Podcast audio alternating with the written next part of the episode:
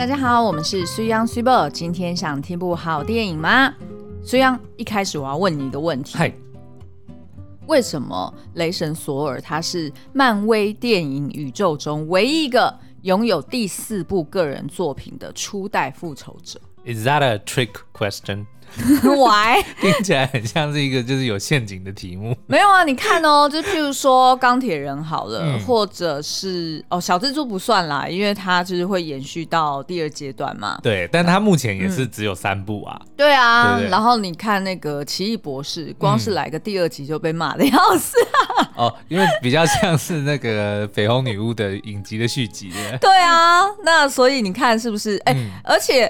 更可怜的是浩克跟鹰眼，对，你看他们两个，浩克还被重启过，然后就也没有个人电影，也好像从来都没有个人电影哎，然后也没有影集啊，对对对，对，然后你好歹你看鹰眼还有一部影集，浩克接下来有那个 She-Hulk，就是女版的浩克，哦、但是他应该也只是配角而已。对啊，然后而且你看哦，猎鹰好了，嗯、他也没有啊，谁是猎鹰？哦？你说那个美国队长哦，就就是接任的美国队长，他有啊，他他跟冬兵合在一起啊。对啊，然后但是他是影集嘛，哦、对不对？所以你看，只有索尔他在大荧幕上有四部个人作品、欸，哎、嗯，对，我觉得是因为呢，这个那个漫威觉得他还欠我们就最后一部，因为你会发现呢，索尔他在这个三部前面的那个作品里面呢，嗯、他的衣服是越来越少。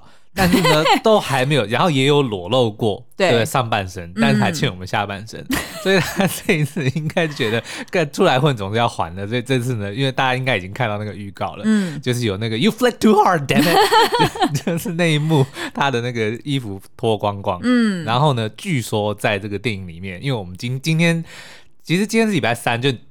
听友们听到这个节目，我们应该正在戏院里面看索尔，因为这一次他们没有办试映哦，所以我们对对我们就得要去赶早场看。嗯，但是从那个预告里面试出的，然后导演亲自证实呢，这一次不会有马赛克，所以我们是可以看到完美的索尔的 屁屁，完完美的小索尔这样子的概念。哎，小索尔不一定会看到哦，小索尔应该指的是正面那个，哦、对不对？哦 好，那其实呢，这一部最新作品《爱与雷霆》啊，我自己看预。告啦，我觉得它是延续了第三集《诸神黄昏》的那种，就是很闹的风格。因为导演是同一位，Taika Waititi。对，而且他这一次还兼任编剧，就是他跟另外一位呃呃编剧一起合力去呃撰写这一次的故事。对，那其实我印象中，我自己在看第三集的时候，我其实不是很喜欢。第一次看的时候不喜欢。对，我那个当下觉得太闹了，而且我觉得就是好。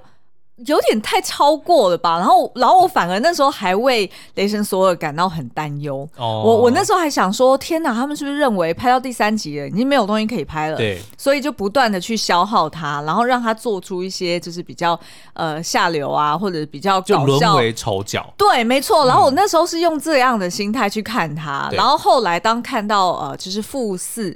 他变胖，然后、嗯、呃，整个人沉沦的时候，我就觉得说，看吧，就是把这个 IP 给完全玩烂了，对，就是已经从第三集烂到不能再烂，然后所以最后就故意让他出来作为搞笑担当，对，然后还就是就是把他变装成这个模样，所以我那时候是这样子看的，嗯，可是呢，这一次就是因为我们要做第四集的影评嘛，然后我跟苏央就把全系列全部都看了一遍，没错，就是。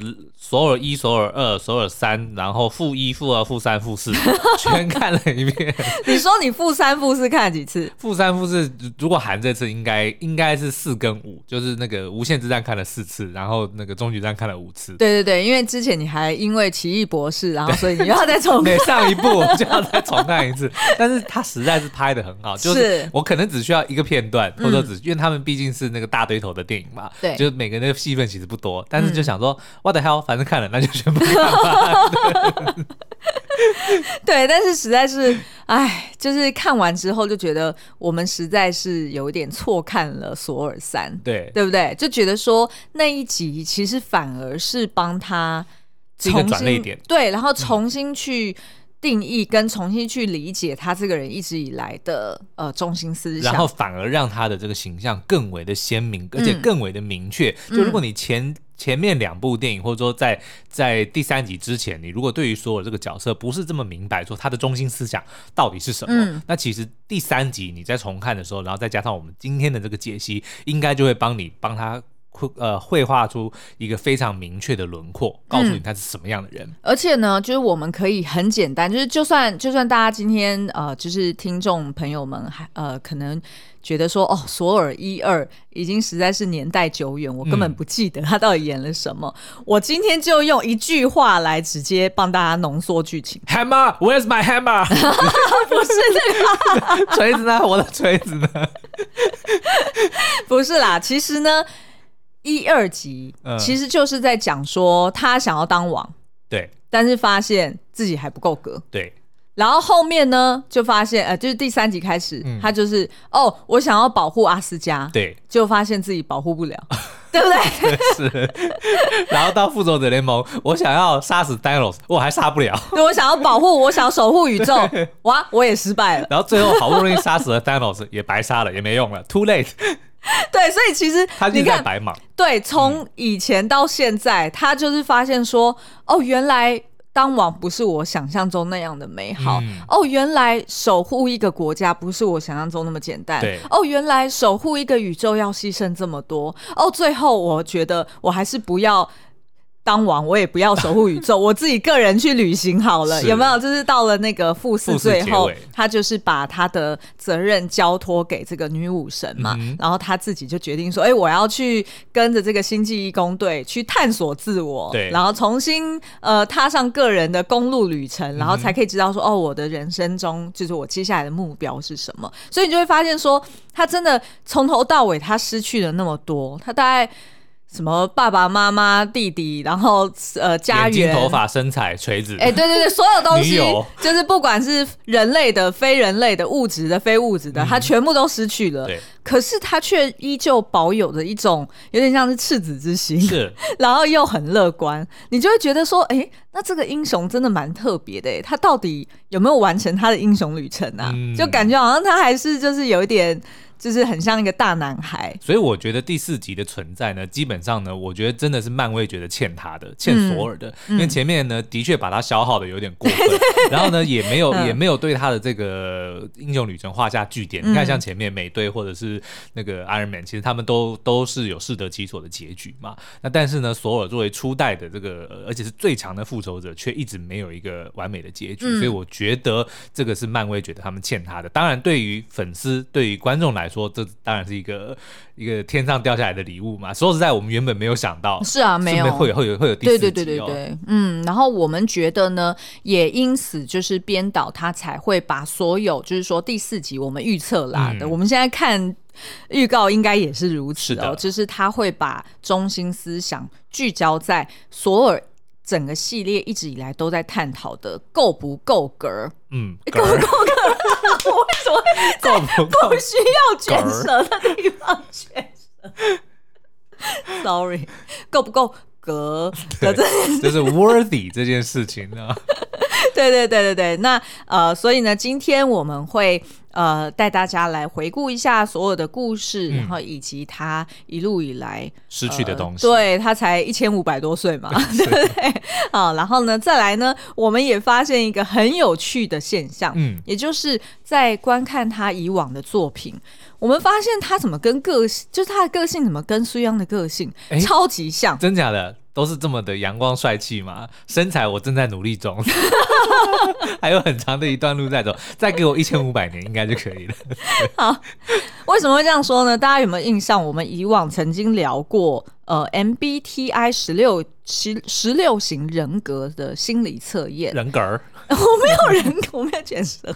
好，那其实呢，大家还记得吗？就是那时候苏央其实是做完那个测验之后，嗯、然后就了解到说，哦，原来他是 INFP 调停者的这一类型的人格哦。那结果呢，我就在那边做所有的，然后。当然，我没有办法代替他去做这个心理测验了。根据我们所看到的东西，对，就发现说他根本就是 ENFP 竞选者的这个。这个人格特质。所以除了一个是内显，一个是外显。对，OK，对，所以待会呢，我会来跟大家就是说明，就是如果大家对于哎苏央这种就是在 Podcast 里面呈现的模样，嗯、觉得很有兴趣，觉得哎好像也跟你身边的人或者跟你自己有一点类似，哎，搞不好你还真的大部分是跟索尔也是 overlap 的哦。Oh, OK，嗯，好，那我们今天的节目就会先呃跟大家说明什么是 MBTI 十六型人格，然后呢，我们就会来描。述哎，那所以索尔他在呃全系列的这个就是漫威呃宇宙电影里面呢，他所呈现出来有哪些特质是呼应了他这样的人格？嗯、然后那这样子的人，他为什么会活成这个样子？哦、他为什么经历了那么多个失去，却还是这么的乐观？对，好，嗯、那我们有什么地方是可以向他学习的呢？好哦，那我们就先休息一下。不知道你是不是跟我一样，很喜欢香氛蜡烛带来的疗愈感，却又担心蜡烛的化学成分以及高温危险呢？我们最近试用了来自瑞典的香氛蜡烛 Vana Candles，纯天然植物蜡，全程使用非基改原料，且无动物成分，百分之百瑞典制造。Vana Candles 的高品质香氛，对我这种平常闻到香水都会头晕的人来说，是很意外的香氛体验。它低温燃烧的特色，在安全环境的使用之下，对孩童与宠物友善。这一次我们试用的瑞典香氛地图系列，提供了四款截然不同的香调。其中我最享受的是带有复古木质调的马尔默蜡烛，它融合了干邑白兰地、奶油檀香木以及皮革香调等等，就跟马尔默这个沿海中世纪老城镇一样，让我联想到经典的北非谍影。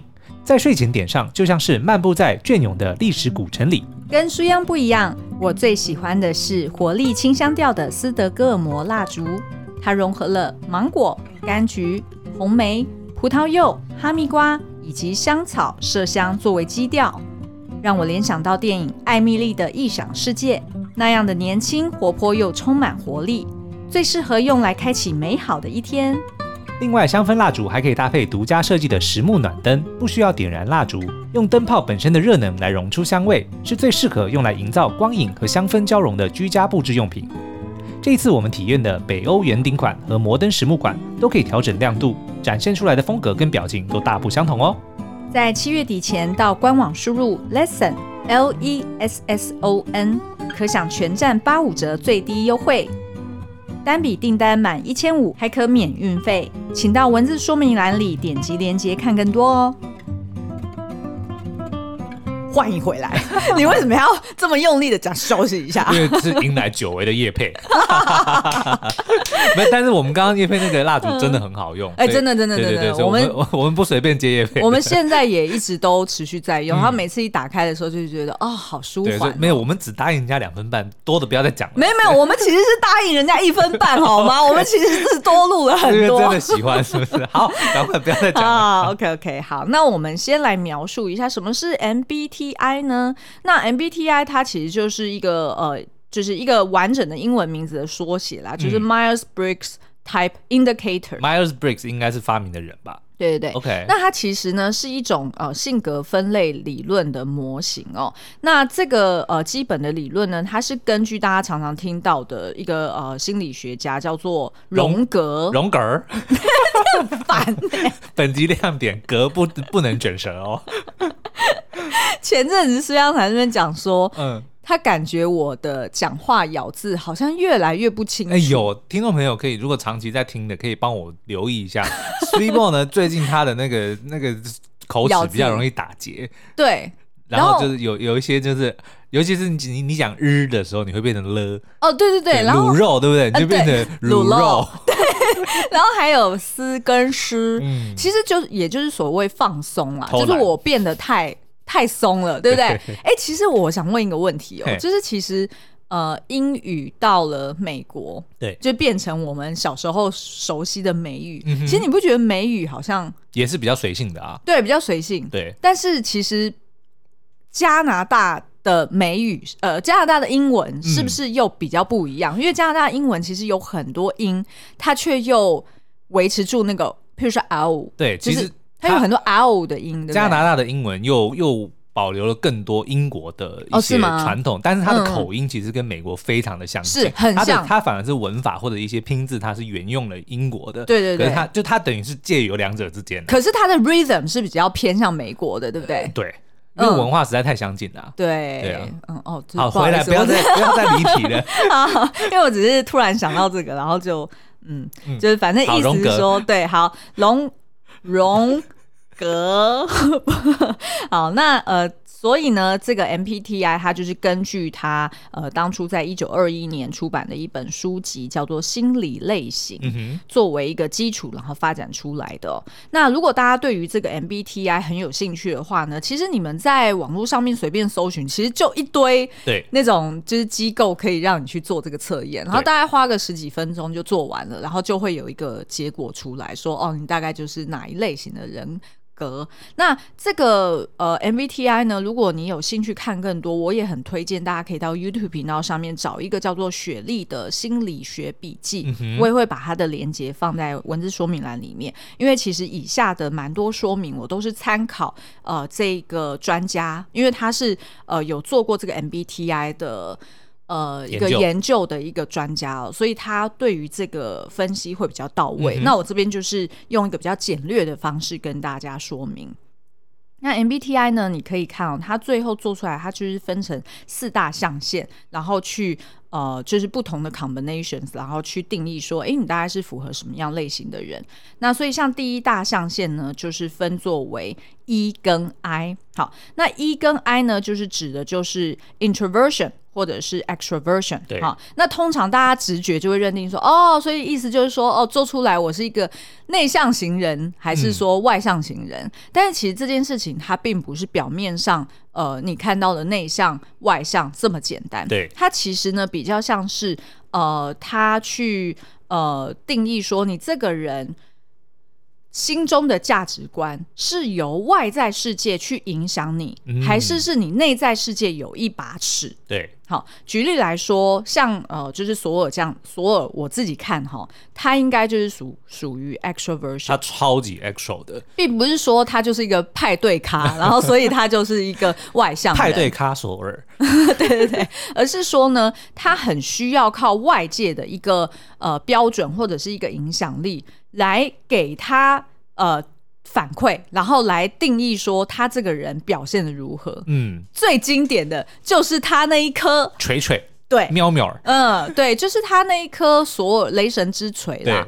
呃，当初就是因为他的父亲奥丁大神，他去呃下了一个咒语，然后就是说，哎，日后就是谁就是能够举起这个呃雷神之锤的人，对，然后他够格的话，他就可以拥有雷神之力。对对对对，那所以这个对于呃索尔来说是非常重要的一个评估标准，有点像是他的成绩单，是对不对？他随时他都要很紧张，就是把他的手伸出来说，哎，看是不是那个锤锤马上就会回到他的手上。嗯、如果没有回到他手上，他就会没有安全感。对，不仅是会觉得说，哦，我好像就失去了雷神之力，我没有办法去呃引导这个风雨雷电。对。二方面呢，也代表我不够格了，嗯、天下大乱了，天要就是那个垮下来了。他就觉得说，我不够格作为一个雷神的话，我觉得我好像就失去了我。呃，在阿斯加的一个地位跟人生哦，好，那所以这个就是所谓的就是外向跟内向的一个定义，所以呃，大家可以去评估，并不是说哦，当一个人很活泼，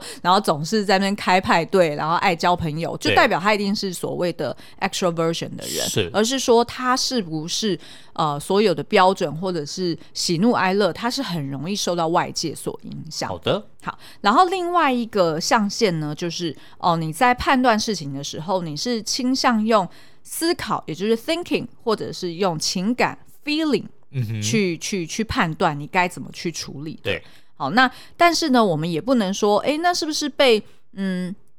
做完这个结果，然后结果你发现你是属于 T 象限的人，对，那是不是代表是对？哎，也就是我，不好意思哦，就是我。对，那像呃，苏央跟索尔就是属于 F 象限的，嗯、那难道这种人就是情绪化、玻璃心吗？没有逻辑吗？哎，对，没错，还真的玻璃心哦。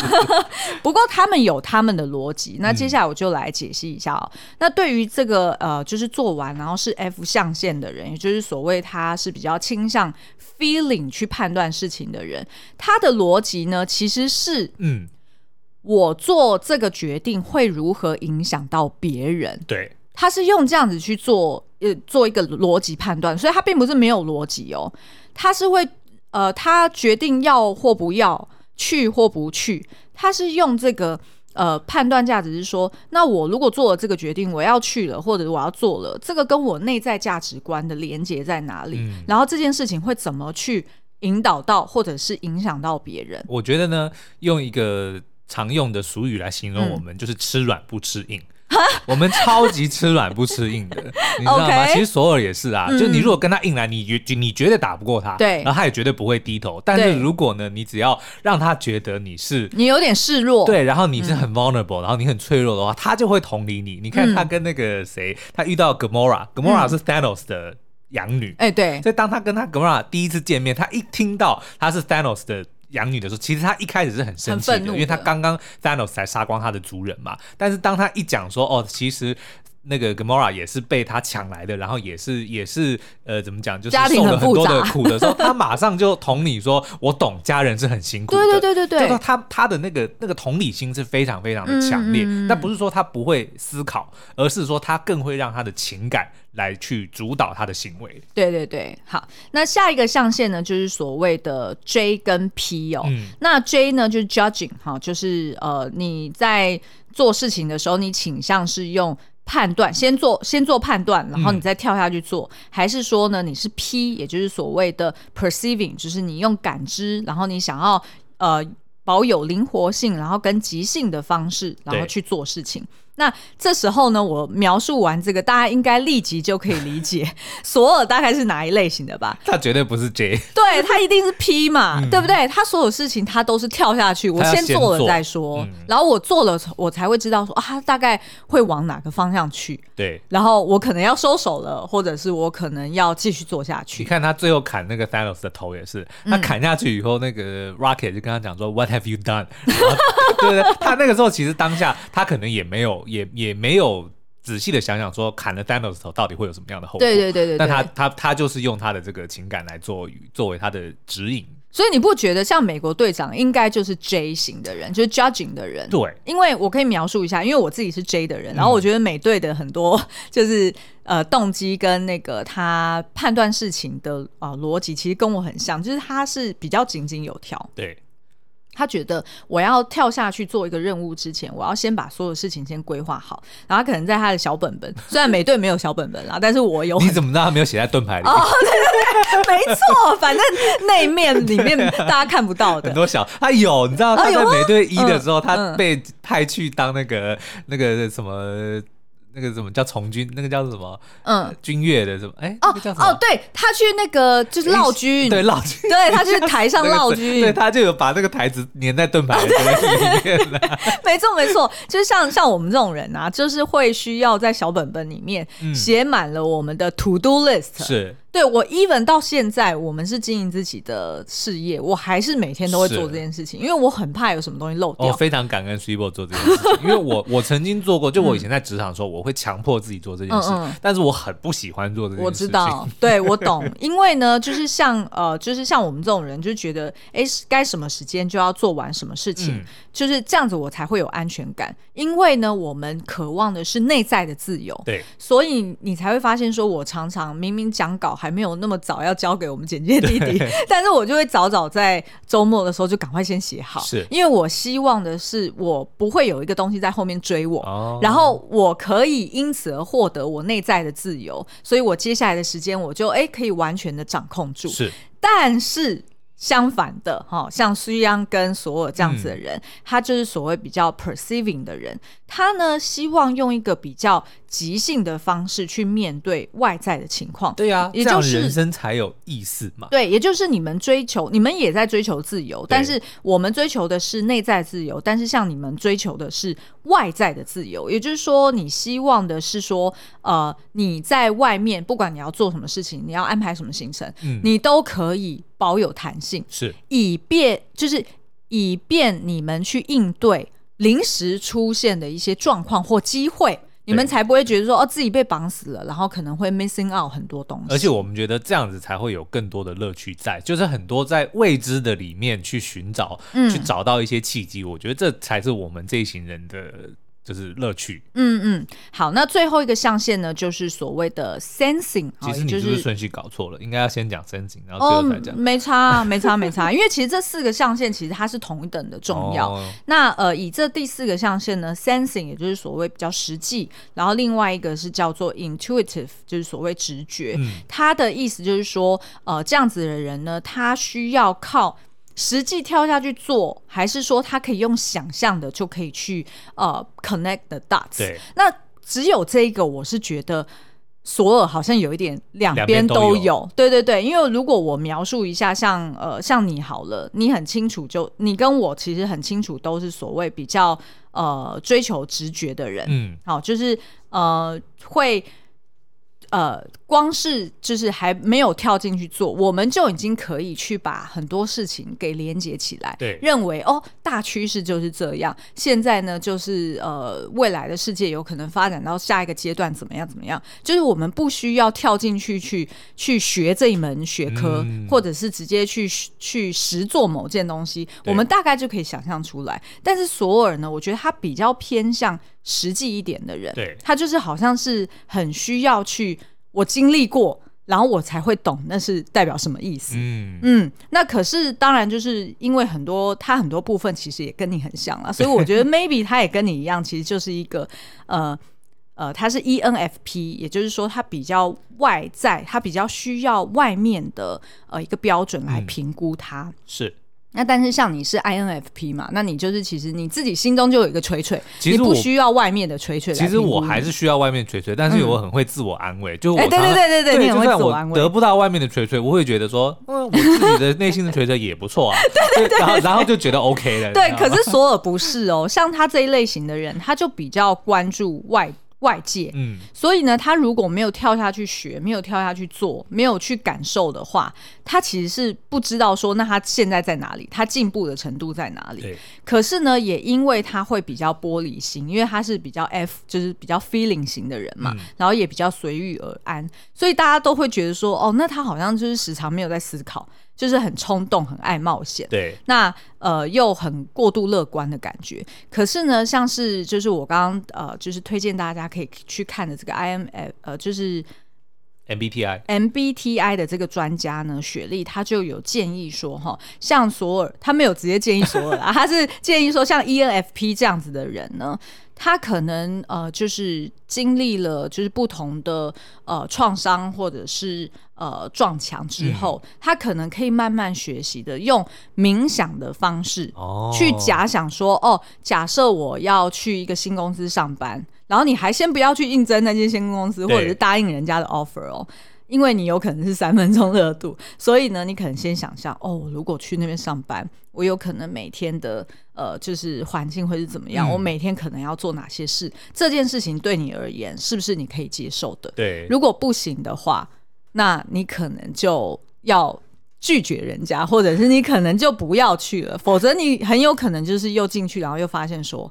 哦，那好像不适合我，我要又要离开了。但是我觉得索尔可能有不一样，因为他毕竟他的这个角色设定，他是一个神，嗯、对，然后他再加上他本身就是，你看他那个时候，呃，在负二里面，不是每个人都被绯红女巫给那个控制住嘛？对。然后他那个时候还直接就就告诉所有人说，小心这个绯红女巫会控制你的心智，一般人类可能会没办法承受。嗯、But thank God，不是。但是什么？Thank God I'm mighty，就是什么？对对对对，就是还好我很我我我我很强的意思。对对对。但是结果他还是受到影响。我的意思就是说，他可能就是索尔这个角色跟一般人不同，就他可能在冥想的过程中，或者他可能会预知到说，哦，这个东西可能会出问题。嗯。但是我是索尔，哎，我不怕，然后就继续，他还是会继续做下去。嗯。他就是这个样子的。所以我觉得他在索尔一可以这样，因为索尔一等于他。即便他被贬入人间，或者是他失去他的锤锤，基本上他经历了这一切，他至少是没有伤害到他的家庭或者他的国度的，嗯、就是他可以去实做，然后他可以去学习。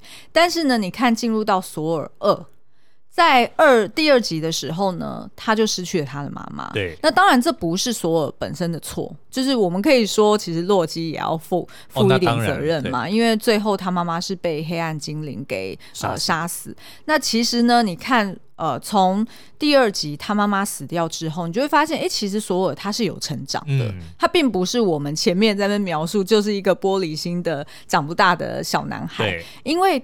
当时候，当他妈妈死的时候，反而是奥丁失去理智，嗯，想要进攻，对，想要破坏和平。因为一直以来都是奥丁告诉索尔说：“哎、欸，作为一个国王，你要沉稳一点，嗯、你要稳健一些。”可是反而是这个时候，是索尔他去阻挡了他爸爸，对，然后反而是他去告诉他爸爸说：“就是我们要为了大我着想，嗯、所以妈妈死掉这件事情可能。”两人要用别的方式去哀悼，然后就这样过去了。是，而且到最后啊，你看他是自己自愿放弃王座的，嗯、因为他也对自己有认知说，说其实我的个性好像不适合当国王。对，他这次就确认了，对他说我不会放弃呃维护这个九界的和平，但是我好像不太适合坐在王座上面，嗯、我不适合当个领导者。嗯、他可能自己他也也开始理解到他的人格的特性。嗯嗯，我觉得也有一个可能，就是刚好在这一集，虽然呃索尔二一直都是为人所诟病，然后被大家骂说是呃全漫威宇宙里面倒数几名难看的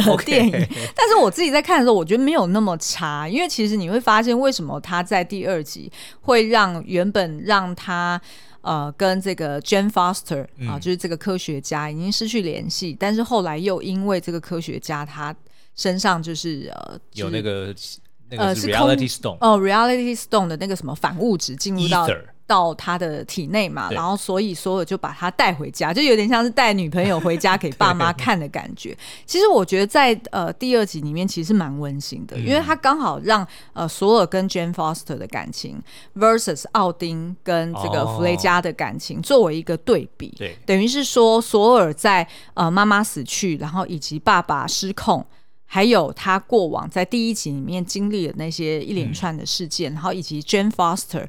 因作为一个平凡的人类，但是却因为呃自己可能当初曾经来到地球，而他可能某种程度也会认为说他也要负部分的责任，是，所以他就觉得说，好像就是作为一个国王，他没有办法保护他心爱的人，嗯、他也没有办法呃自由自在的去过着他想要的人生，而这件事情对于 ENFP 来说是最痛苦的，因为他们应该算是十六型人格里面最追求。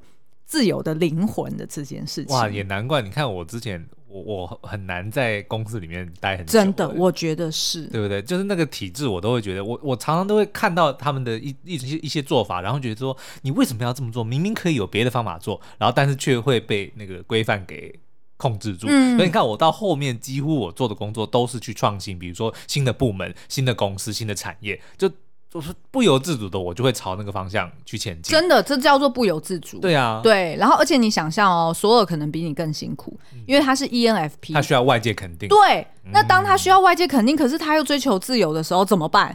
他是不是在公司的体制里面他会更痛苦？所以他真的没办法当国王。没错，没错。所以我我在一边写的时候，我还一边想说：哇塞，会不会当初漫威的这个高层他们真的有参考十六型人格，我觉得然后去帮他定义？因为真的很很符合，而且很 consistent。然后，所以我们刚刚在讲说，很多人都说索尔二是整个漫威宇宙里面最不好看的前几名哦。嗯，但是也许。把它当成一部独立电影是，但如果你把它放进所有整个人的旅程里面，它非常的重要，而且其实并没有拍的不好哎、欸。对，就而且他对于他的这个反而是人格的转变，算是最关键的一次。对，然后然后你看哦，也因为这样子，他在索尔二不就是呃决定说，哎、欸，他要去保护九大国度，嗯嗯、他就是跟那个假爸爸，就是 洛基扮成的这个奥丁，跟他讲说，呃，我我承诺父亲，就是我一定到死我都会守护这个国家，然后以及九大国。国度，所以他就去出他的任务了。是，而这件事情对他来说是开心的，对，不对？因为他等于把责任交回去给他爸爸。对。然后呢，他也不需要在那边就是去处理国家的那些很繁杂的事，然后也不用一直在烦恼，说我今天做这件事情，我需我我能不能称不称得上是称职的国王？对，对，能不能对我对得起我的人民？他不需要去烦恼这么多的事情。对，对，对，对，对。然后呢，我们接下来就来看大家都很喜欢，然后我们当初第一次看觉得有点不懂的这个索尔三哦。就是进入到索尔三的时候呢，那时候是在复仇者联盟之二之后，对不对？对，也就是索尔他持续在宇宙各地去寻找无限宝石。然后呢，他那时候就呃呃，就是间接的就得知说，哦，原来我当初 say goodbye 的那个爸爸，嗯、其实根本就是洛洛基他假扮的，哈，我不要叫他洛基，听起来好奇怪，Loki 假扮的。然后所以他就决定说，就是带，就是把这个 Loki 给呃拉出来，然后带他回到地球，然后去寻找爸爸的这个踪迹哦。嗯、然后后来呢，他们当然就是见到了父亲。结果，我觉得这时候真的，你对于一个自由的灵魂来说，这个是晴天霹雳，这是世界末日。对，也就是呢。索尔本来就知道，就是他们的国度一直以来有一个传说，就叫做诸神黄昏，哈、嗯哦，就是一个预言啦，就一直说你这个阿斯加国度有可能会因此而崩毁，对，就是所有的神明都会死亡之类的。那所以那时候呢，其实索尔就一直心中有一个隐忧，然后本来想说，我赶快找到温老贝，我就可以把这件事情，对对对，赶快跟他 heads up，然后我就可以再继续走了，然后去外面出任务。就没想到这个老贝直接装死。就啊，我他不是装死，他真的要死。对，但是你不觉得我们那时候看的时候就觉得，你居然就这样子。幻飞烟呃，就是呃，灰飞烟灭，灰飞烟灭，然后并且在灰飞烟灭之前丢出一个震撼弹，说：“哦，by the way，你有一个姐姐，然后那个姐姐是一个坏人，我曾经把她关起来，然后 结果她现在呃放飞自我，我死了之后她会来找你们算账，对对对，那我就先走一步，对对对，然后就真的装死哎、欸，然后就他不是装死，他真的死了。我们那时候看就觉得天哪，奥丁是全天下最糟的老爸。然后我觉得其实 Loki 真的很可怜。哦，真的，真的，真的，我们真的不能怪他，所以也难怪大家那么喜欢他，就大家都能够明白说他是他是其来有志，就他的这个有趣的人格是有原因的，可是大家都不会怪他。对，可是你不觉得这时候，就是我重看索尔三的时候，嗯、我其实也对索尔特别怜悯，是，我觉得。他这个长子实在是要为他爸收拾很多残局，对不对？连自己的女儿都还没有搞定，然后就要丢给他。对啊，然后而且重点是当初那个呃第二集的黑暗精灵，嗯、好像也是他哦，不是不是祖父，他祖父留下来的遗就是遗毒嘛，对，对不对？因为当初到处征战嘛，嗯、那所以其实索尔他就。知道说，哎、欸，他身为长子，他得要扛起这个责任，因为 Loki 还是在旁边北兰啊，对不对？他还是在那边一下开玩笑，然后一下又哦，那怎么办？那所以就交给你了，怎么样又怎么样的？所以其实 Loki 其实也不想管。没有，我觉得其实索尔另外一个比较可怜的是他的身份。嗯嗯，就他，他是大概整个漫威宇宙里面唯一没有其他任何身份的，他就是雷神索尔，对，他就是 Thor Odinson，他就是奥丁的儿子，他就是阿斯加的这个准继承人。他不像什么 Tony Stark，他有啊钢铁人以外，他是 Tony Stark，嗯，然后美国队长是 Steve Rogers，他没有别的分身。你看，就连 Loki 哦都可以实施。想要的时候说哦，我是奥丁的儿子；不想要的时候说我不是奥丁的儿子。欸、没错，连 Loki 都可以这样子去切换他自己的身份，但是索尔从头到尾都不行，他就只有一个固定的身份。对，这也让他的这个担子更重。嗯，他因为他没有办法去甩开，嗯、对他不能说哦，我今天把钢铁装一脱下来，我就可以变成 Tony Stark，他也不行。对对对，然后再加上他自己 本身的人格特质，就是需要外界肯定，是，所以他不可能说自己像你一样萌生一个自己的锤锤，然后所以自我肯定之后就说 哦，那我不管了，我就要走。对对对，我觉得，所以我觉得奥丁一定是。一定是 I 型的，嗯、就是他一定是内心有一个自己的锤锤，然后所以他根本就不 care 别人怎么看。对啊，就是他好大喜功之余，他也觉得，哎、欸，我自己做的挺不错。对，他真的觉得自己做的挺不错，所以其实索尔是了解他爸的，嗯、所以还会索尔还会在那边拍马屁说，哦，爸，我觉得我没有资格当国王，我觉得还是 就是，当然也是他向往自由啦，所以他就直接拍他爸马屁说，没有比你更英明的国王。欸、然后我觉得这也是索尔的转变非常好，就是你刚刚讲第三。嗯，为什么我们一开始这么不习惯？因为索尔变得很油条，对，他变得跟 Loki 很像，是。你知道吗？但是我觉得这个其实并不是说剧本写不好，反而是剧本写的很好，因为就是索尔他。在外面去尝试过，吃过很多亏之后，他把这些东西全部内化，嗯，他才知道要怎么去生存。我来描述一下剧情好了，就是大家看那个，就是索尔三，其实，在电影一开始没多久，其实他爸就灰飞烟灭了嘛，就拍拍屁股走人，然后紧接着呢，他姐这个大反派马上就登场了，而且呢，还一口气就把他的。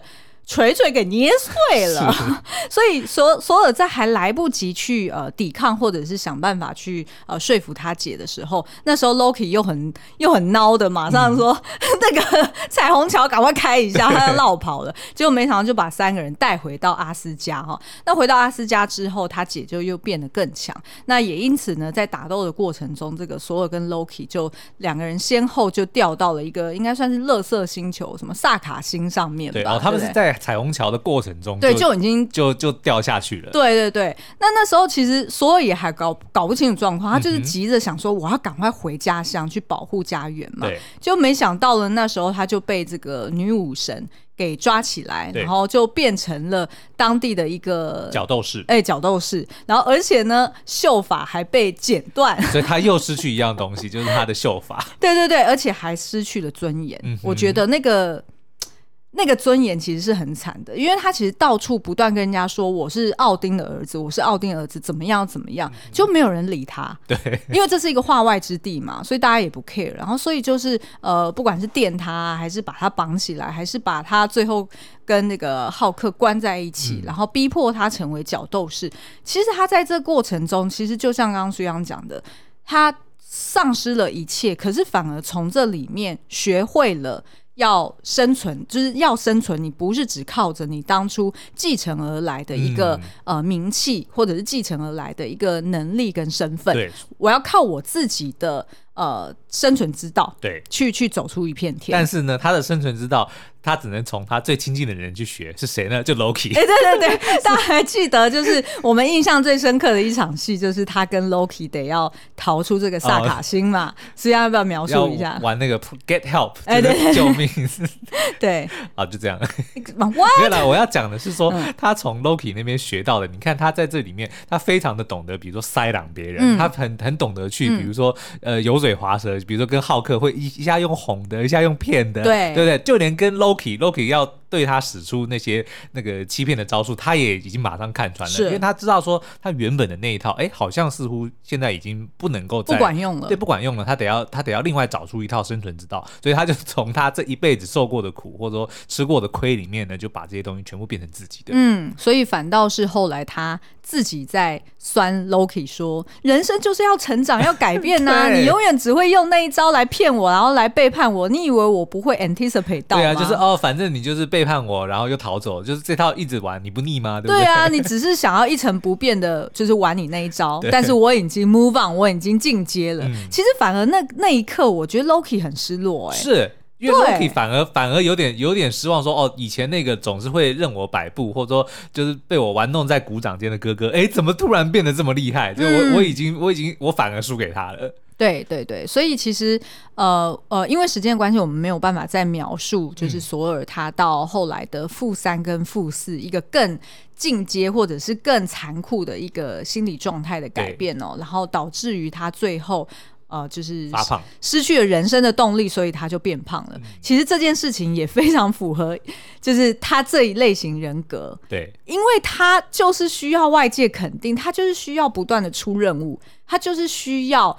有一个东西，有一个目标在前面，让他去追求。嗯、所以，当他把就是萨诺斯给解决掉，可是却发现已经无法挽回。对，他依旧无法救回他可能一半的族人跟一半的战友。所以，对他而言，他不仅懊悔终身，他也觉得他人生失去了努力的目标了，嗯、所以他才会发胖。对，所以我后来才想通说，哇，这个。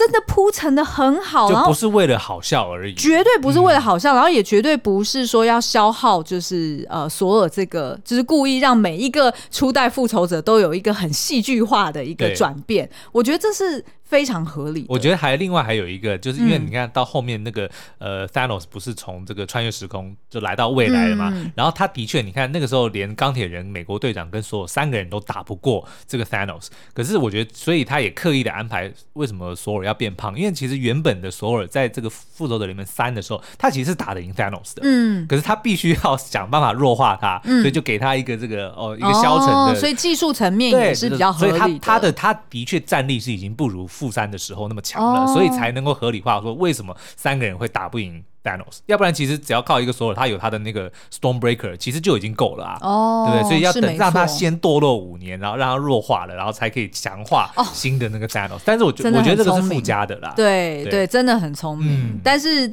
我想必大家应该印象最深刻的就是，呃，索尔在复四的时候穿越时空回去跟他妈妈那一场对话吧。哦、是，是，是。哦，他妈妈说，就是你在未来应该过得很不好。嗯我很心疼。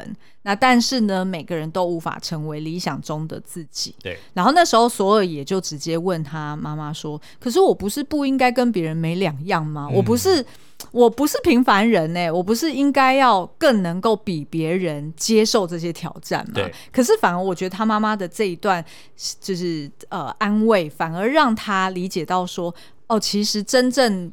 重要的不是你去跟别人比较说哦，你是一个神，所以你应该要怎么样，对，而是说每一个人他最终能不能成为理想中的自己，这才是成功的标准。嗯，而你不要一直去仰赖着那个锤锤。是。那但是我觉得呃第四集他最终呃在这个就是预告里面我们看到的是呃他好像。